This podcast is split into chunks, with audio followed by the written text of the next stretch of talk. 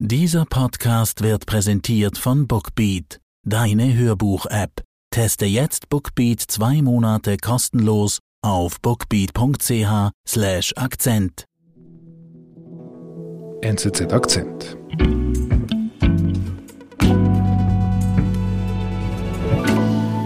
Ich bin Claudia Meder, Redaktorin im Feuilleton. Mhm. Feuilleton, das sind so die schönen Künste, so stelle ich mir das vor, kultureller Teil bei uns in der Zeitung. Der Ukraine-Krieg, ist das ein, überhaupt ein Thema bei euch? Ja, klar, selbstverständlich ist ein riesiges Thema, auch bei uns. Feuilleton, das sind ja nicht nur die schönen geistigen Themen. Mhm. Feuilleton kümmert sich um alles, was sich in der Welt ereignet. Dazu zählt halt leider auch viel Wüstes und Schreckliches, also der Krieg. Mhm. Aber was ist denn der Unterschied zum normalen, sage ich mal, zum normalen Politikteil der Zeitung? Ich glaube, im Feuilleton versuchen wir die Dinge aus größerer Distanz zu betrachten. Das heißt, man kümmert sich nicht unbedingt um die tagesaktuellen Geschehnisse, um diesen oder jenen Truppenvorstoß. Man tritt einen Schritt zurück und versucht einzuordnen. Also ich versuche darüber nachzudenken, was Dinge in einem größeren Zusammenhang mhm. bedeutet. Das sehe ich jedenfalls als meine Aufgabe. Aber natürlich kann ich die nicht immer gleich mhm. gut erfüllen. Ich bin manchmal auch betroffen von Dingen, die sich ereignen und ich bin oft oder bei, kürzlich war ich gerade sehr verärgert über mhm. eine Sache, die sich zugetragen hat. Mhm, was? Ich habe mich geärgert über das Gabarett, das auf Social Media zum Krieg veranstaltet wird.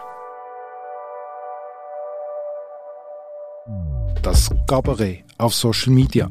Unsere Feuilleton-Redaktorin Claudia Mäder nervt sich, nervt sich darüber, wie mächtige, einflussreiche Personen in den sozialen Netzwerken mit dem Ukraine-Krieg umgehen. Claudia, was hat denn deinen Ärger ausgelöst? Ein Tweet vom 14. März von Elon Musk. Elon Musk, der, der Chef von Tesla. Der Chef von Tesla, der reichste Mann der Welt mhm. mit, ich glaube, 270 Milliarden, der äh, Gründer von SpaceX. Ja. Okay. Und was, was ist passiert? Was hat er geschrieben? Er hat tatsächlich am 14. März einen Tweet verschickt, in dem er den russischen Präsidenten Wladimir Putin zum Zweikampf aufgefordert hat. Er sagt, ich will mit dir um die Ukraine kämpfen. Und Putin hat reagiert? Putin selber hat nicht reagiert. Es hat ein Herr aus, ich glaube aus der Raumfahrtbehörde, hat sich als erster gemeldet. Der hat ein ähm, Pushkin-Zitat geschickt, wonach der Elon Musk doch viel zu jung sei für ein solches Duell und er sich doch da raushalten soll. Da habe ich mhm. schon mal gedacht, das ist wirklich sehr, sehr, sehr seltsam. Und dann? Naja, dann habe ich das mal zu den Akten gelegt, aber es ging dann halt weiter, weil Elon Musk postwendend wieder reagiert hat auf diese Meldung des Raumfahrtmanns und quasi noch einen draufgelegt hat und gesagt hat, naja, wir, wir können auch über die Details noch sprechen dieses Zweikampfs. Also Putin darf sich natürlich auch ausrüsten, er kann seinen Bären mitbringen. Ich selber würde mich dann mit einer Feuerwaffe gerne in dieses Duell stürzen. Er hat das auch bildlich dargestellt. Also er hat ein mhm. Bild zusammengeschnitten mit Putin auf, auf dem Bären, wie man das so kennt. Musk selber eben mit einer Feuerwaffe, wie ein Videofighter eigentlich. Das hat er vertwittert und gesagt, lass uns doch jetzt dieses Duell abhalten. Okay, und das ist angekommen bei seinen Followern? Bei den Followern ist das äh, sehr gut sogar angekommen. Das äh, hat, glaube ich, 125.000 Likes oder wie, wie man mhm. da sagt. Und ich habe dann zuerst mal wirklich nochmal gedacht, also muss das sein? Muss man sich damit jetzt wirklich beschäftigen? Und ich hätte immer noch dafür plädiert, das irgendwie beiseite zu lassen, weil ich es einfach absurd fand. Aber mhm. es ging dann eben noch weiter, die ganze mhm. Geschichte. Naja, dann hat sich Ransam Kadyrov dann auch auf Social Media zu Wort gemeldet. Kadyrov ist Kadyrov ist der Präsident von Tschetschenien. Mhm. Er wird, glaube ich, wahlweise als Putins Bluthund oder als Pitbull bezeichnet. Ein, wirklich ein Mann, der mit sehr harter Hand in Tschetschenien regiert. Ja. Und der meldet sich bei Musk? Der hat sich dann auch gemeldet, genau, bei Musk und er hat sowas geschrieben wie, Geh doch erstmal richtig trainieren. Du könntest vielleicht ein Kampftrainingscamp in Tschetschenien besuchen. Dann wäre vielleicht auch ein richtiger Mann und könnte sich dann tatsächlich auch Ilen nennen und müsste nicht mehr als Ilona, also als mhm. Frau, daherkommen. Okay. Diesen Ball hat Musk dann wiederum aufgegriffen. Er hat äh, den Namen in seinem Profil auf Elona, also auf die weibliche Form, mhm. umgeschrieben. Also ein richtiger Twitter-Battle. Twitter-Battle, in den sich aber dann auch eben noch andere Leute eingeschaltet haben. Man hat begonnen, über Kadyrov zu sprechen, zum Beispiel über seine Stiefel. Mhm. Also gab dann Leute, die ähm, darauf hingewiesen haben, dass ja Kadyrov zum Beispiel auch kein Beispiel für Virilität sei, weil seine Stiefel zum Beispiel ein Modell seien, ein Prada-Modell, das auch von vielen Frauen getragen werde. Darüber wurde dann sehr, sehr, sehr intensiv von eben Tausenden, Zehntausenden, Hunderttausenden von Leuten und von Menschen diskutiert. Was löst das bei dir aus? Einerseits war ich irgendwie konsterniert, dass das überhaupt stattfindet, dass Leute Zeit haben für so etwas. Aber eigentlich ich war mehr als konsterniert. Es hat mich auch wütend gemacht, weil die ganze Welt tut so betroffen jetzt über diesen Krieg. Aber offenbar haben Tausende, Zehntausende, Hunderttausende von Menschen immer noch Zeit und Muße, sich um Kadirovs Stiefel zu kümmern oder um sich lieber für Elon Musk als Fighter zu entscheiden. Mhm. Das hat mich wütend gemacht. Naja, dann ist in derselben Woche, ich glaube einen Tag später habe ich das zur Kenntnis genommen, sind Bilder von Emmanuel Macron mhm. auf etlichen Portalen herumgereicht worden. Und zwar war dem französischen Präsidenten. Emmanuel Macron, der französische Präsident. Und da kommen also diese Bilder in Umlauf. Da ist Macron zu sehen in einem Kapuzenpulli mhm. mit drei Tage Bart und so kranzter Stern. Und ganz klar für alle die Assoziation, er sieht aus wie Zelensky. Aha. Macron ist ja sonst eigentlich sehr stilbewusst, top mhm. gekleidet und mit schnittigem Kostüm und Anzug. Und äh, da hat er sich ganz offensichtlich, äh, wollte er sich jetzt in diesen Zelensky-Modus begeben. Mhm. Die Bilder sind also ich habe sie erst einen Tag nach der Twitter-Tirade von Elon Musk wahrgenommen, aber effektiv sind sie vorher entstanden. Mhm. Emmanuel Macron hat sie nämlich aufnehmen lassen und zwar an einem Sonntag. Also, also, er hat offensichtlich hat er seine Hoffotografin kommen lassen am Sonntag und also ich stelle mir das so vor. Er hat ihr gesagt, du jetzt zeig doch mal, dass ich rund um die Uhr arbeite und jetzt wirklich auch im Casual-Modus eigentlich. Ich hatte nicht mal mehr Zeit, mich äh, richtig einzukleiden. Ich habe einfach das erstbeste Kleidungsstück mhm. aus dem Schrank geholt und ich hatte auch keine Zeit mehr, mich zu rasieren. Deshalb trage ich jetzt schon den Drei-Tage-Bart. Mhm. Äh, lass uns der Welt doch mal dieses Bild von mir übermitteln. Das hat sie dann gemacht, weil sie hat auf dem offiziellen Instagram-Account eine ganze Serie. Also es ist wie mhm. eine Modestrecke, die man da durchklicken kann. Genau, eine Modestrecke des gestressten, am Sonntag arbeitenden Staatspräsidenten, der keine Zeit hat, sich zu rasieren, mit Augenringen. Genau, also man hat das Gefühl, der Mann ist wirklich äh, das am Limit, oder? Mhm. Aber ich schaue jetzt mir gerade dieses Bild an. Er sieht ja auch aus wie am Limit. Er ist wirklich sehr schön fotografiert. Also was, was ärgert dich denn da?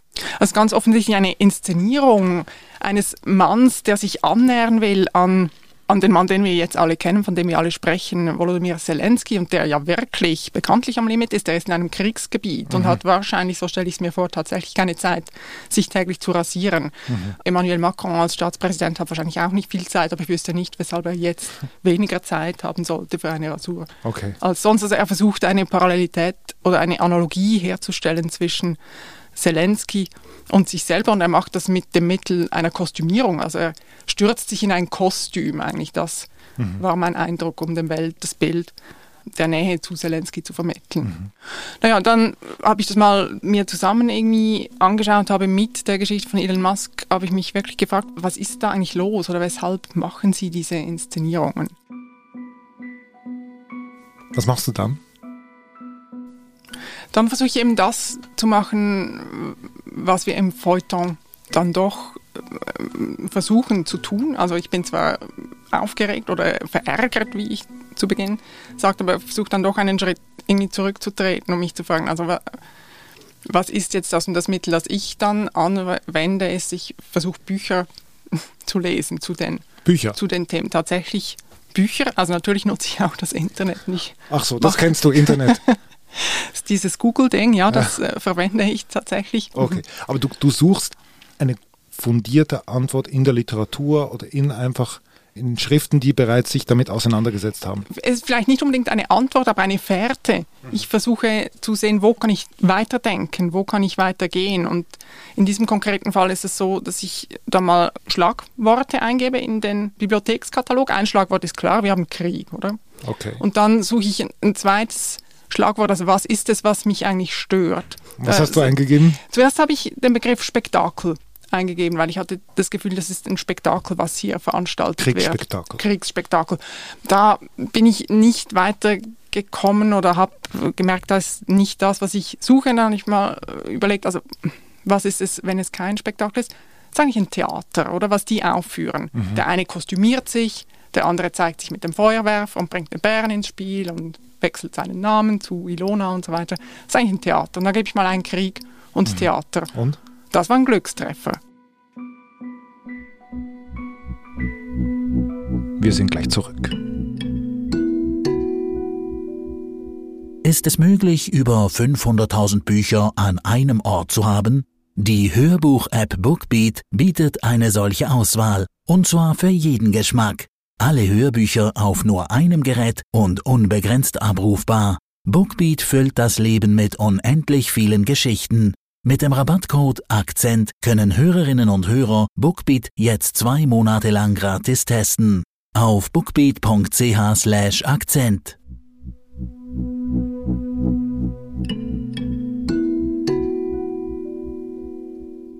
Jetzt bin ich aber gespannt. Was hast du gefunden in der Bibliothek? Ich habe dann sofort ein Buch zum Beispiel gefunden, mit den, das tatsächlich von Krieg und Theater handelt. Und da geht es nicht nur darum, wie wird Krieg eigentlich im Theater gezeigt, sondern Kriegstheater ist auch ein stehender Begriff. Kriegstheater ah, ist ah, ein Wort tatsächlich, mhm.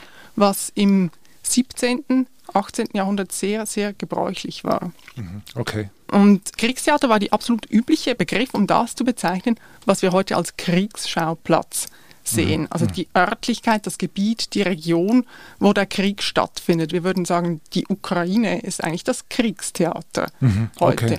Also das heißt eigentlich, das Theatralische hat auch wirklich ins richtige Vokabular hineingefunden.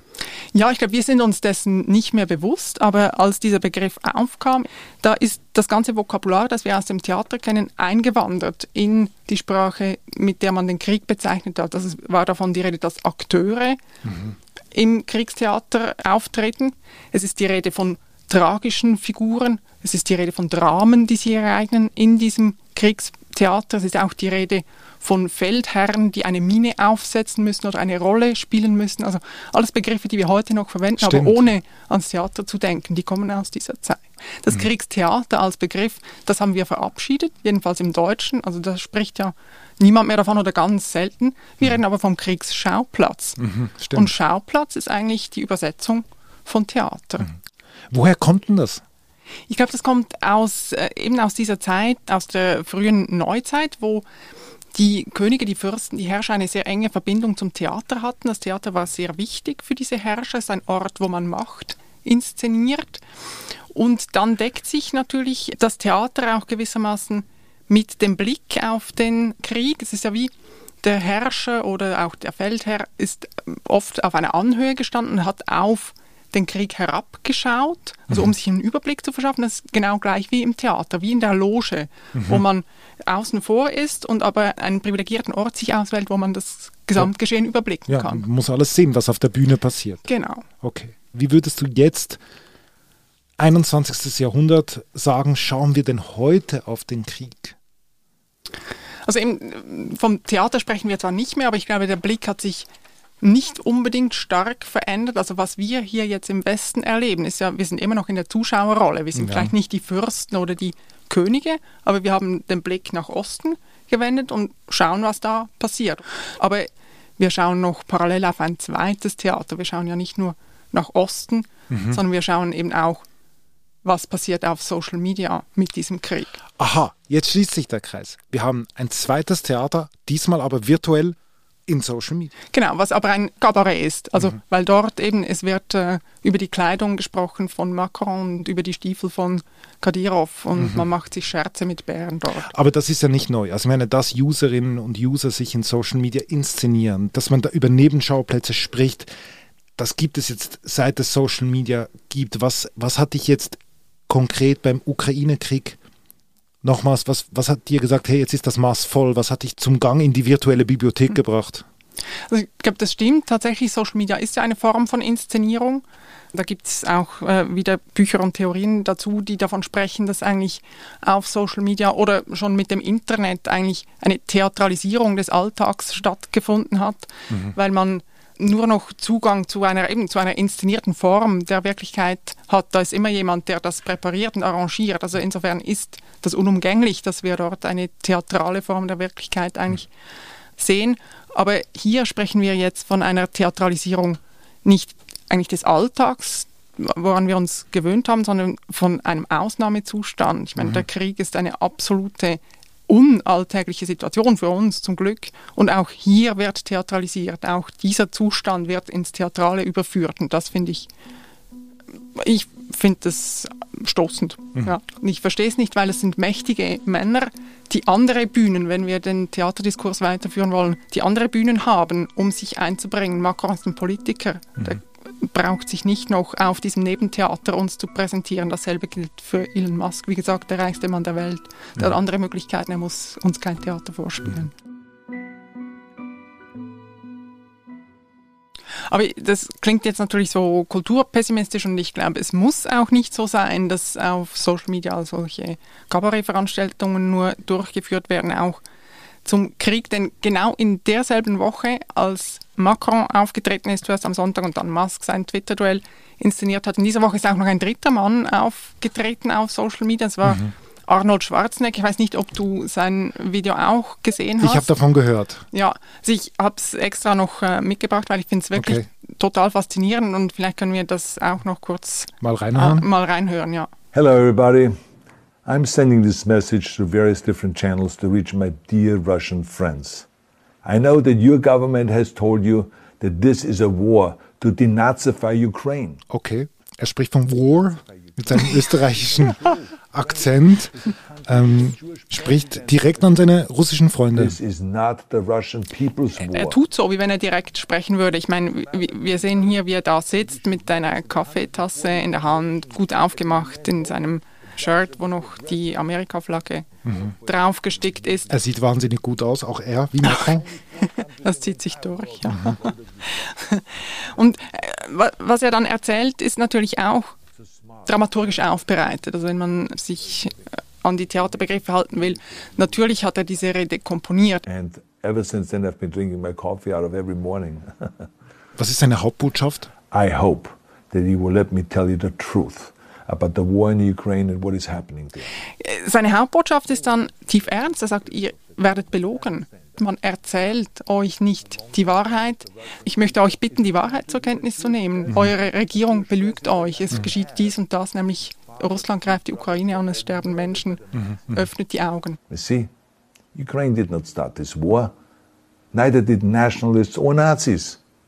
Those in power in the Kremlin started this war. Aber wenn ich mir die, diese Bilder anschaue, also es ist perfekt ausgeleuchtet. Es sind Bilder drunter geschnitten, Archivmaterial und es hat sogar Kamerafahrten, wie er gefilmt wird.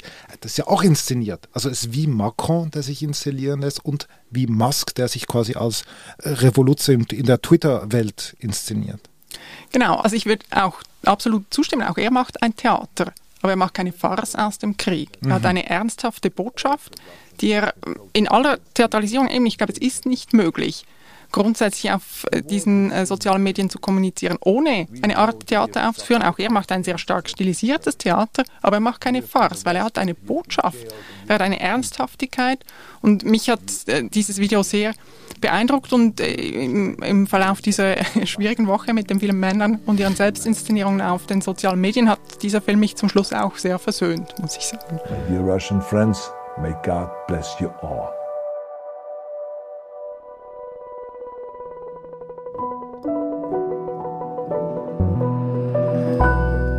Vielen Dank, Claudia, Danke für deinen auch. Besuch. Danke. Das war unser Akzent. Ich bin David Vogel. Bis bald.